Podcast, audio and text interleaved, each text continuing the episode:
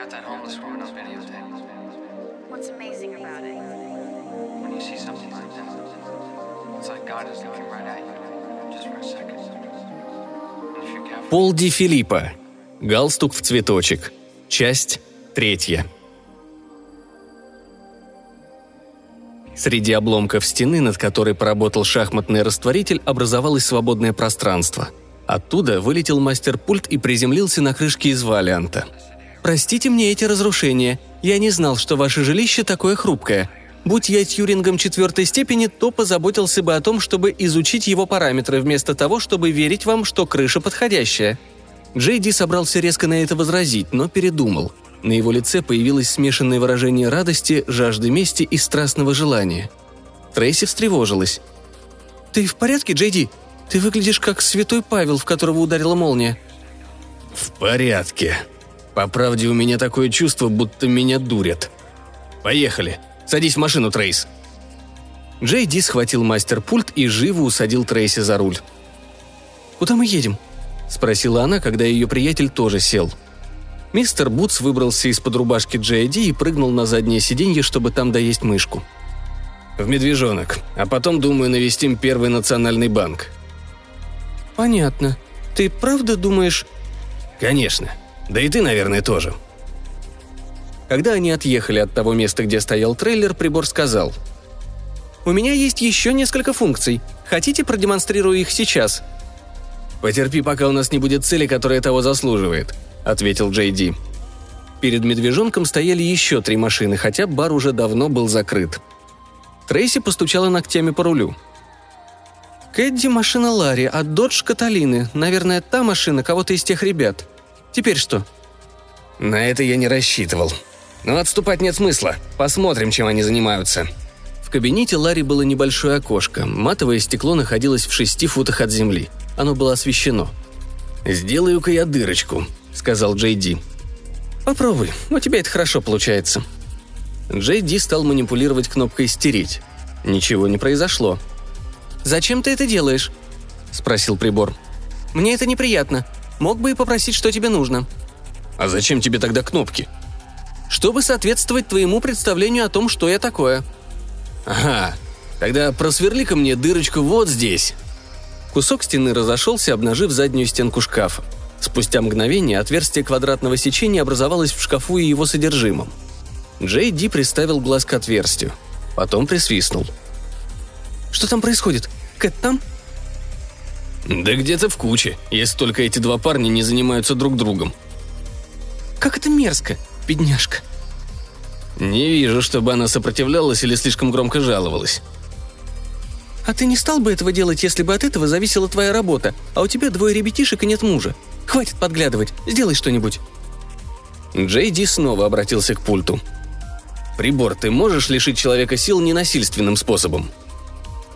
«Полагаю, функция ленточки могла бы помочь в данном случае. Хотите, чтобы я сначала это продемонстрировал?» «Оставь на другой раз. Сделай-ка нам дверь». Кнопки, провода, изоляция, штукатурка – все аккуратно удалено и образовался дверной проем. Джей Ди вошел внутрь, Трейси за ним. Оргия в ужасе распалась на принимающих в ней участие голых людей. Волосатый толстый живот Ларри затрясся в негодовании. «Какого черта? Торн Смит, я тебе устрою за это!» «Ничего не сделаешь, болван, не выйдет. Прибор, ну-ка давай свои ленточки». Прямо из воздуха материализовались золотые ленточки шириной с ладонь. Обвязав четыре пары запястья и лодыжек, они завязались бантиком. «Отличная работа, прибор!» Каталина поднялась на ноги и стала собирать свою одежду, причем делала это суетливо, как кролик, которого застали на открытой поляне. «Трейси, не понимаю, что тут происходит. Ты ведь знаешь, я всегда была тебе хорошей подругой. Разве не так? Даже пыталась уговорить Ларри, чтобы он вновь взял тебя на работу. Правда, Ларри? Скажи ей». «Заткнись ты, идиотка! Клянусь, это ты все подстроила!» Каталина натягивала трусики, безуспешно пытаясь сунуть обе ноги в одну дырку. «Нет, Ларри, клянусь, нет!» Парни все это время холодно смотрели на Джей Ди. Наконец, один из них сказал. «После этого тебе конец, приятель». Джей Ди принял задумчивый вид, подперев одной рукой подбородок. «Знаете, а мне не нравится, как вы со мной разговариваете. Придется мне что-нибудь с этим сделать». Он навел пульт на лицо Ларри и нажал на кнопку «Пятно». Вместо лица Ларри появилась омерзительная ровная поверхность. Ди результат до того понравился, что он то же самое проделал и с тремя другими парнями. «О, Господи!» Каталина бросила трусики и закрыла лицо обеими руками. «Да ладно тебе, Кэт, ты же знаешь, женщин я не обижаю». Каталина заплакала. Трейси подошла к ней и стала успокаивать. Джейди повернулся к старомодному сейфу, стоявшему в углу. Поскольку верх отсутствовал, то легко можно было брать из него деньги пачками. «Тяжело будет нести», — заметил прибор. «Если хотите, можно уложить их в куб». «Посмотрим». В воздухе появился серебряный куб, у него приподнялась крышка, и все увидели, что внутри он пуст. «А где он обычно находится?» «В других измерениях, которые вам недоступны». «Вот как. А он надежен?» «Надежнее не бывает». «Отлично». Джей Ди стал швырять деньги в куб. Когда он освободил сейф, пульт закрыл крышку куба, и тот, раскачиваясь под странными углами, уменьшился в размерах. Трейси обнимала Каталину, которая продолжала рыдать, хотя уже и не столь бурно. «Все, Джей Ди». «Почти», надо бы попрощаться с Ларри. Прибор, верни-ка ему его лицо». «А ты его сохранил?» «Вот черт, я думал, ты этим занимаешься». «Я не читаю чужие мысли». «Да, проблема. Что ж, попробуем». На стене висело чучело головы лося. Джей Ди посмотрел на него и улыбнулся. «Нет, Джей Ди, это неестественно...» Несколько секунд ушло на то, чтобы черты лося перешли к Ларе. Черные глаза пуговки животного в голове, насаженной на толстое тело человека, говорили о том, что оно соображает. Несколько, впрочем, ограничено. Голова Ларри склонилась под непривычным грузом рогов. Его широкие влажные ноздри раздувались. Пасть открылась и высунулся язык, длинный, как ремень для правки бритв. Вслед за тем он издал звук, что-то среднее между мычанием и всхлипыванием.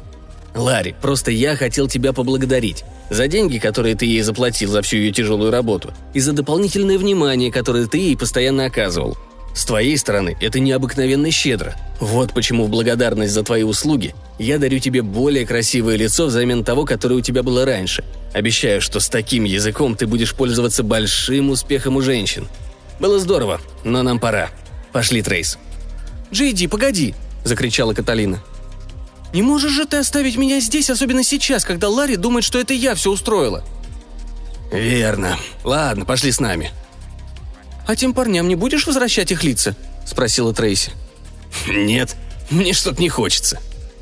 Когда они выходили, Джейди заметил Ролекс. Часы лежали среди разбросанной одежды парней. Он поднял их и положил в карман. Каталина, по-прежнему голая, забралась на заднее сиденье к мистеру Бутсу, который с радостью занял свое законное место у нее на коленях. Трейси села за руль, и они поехали –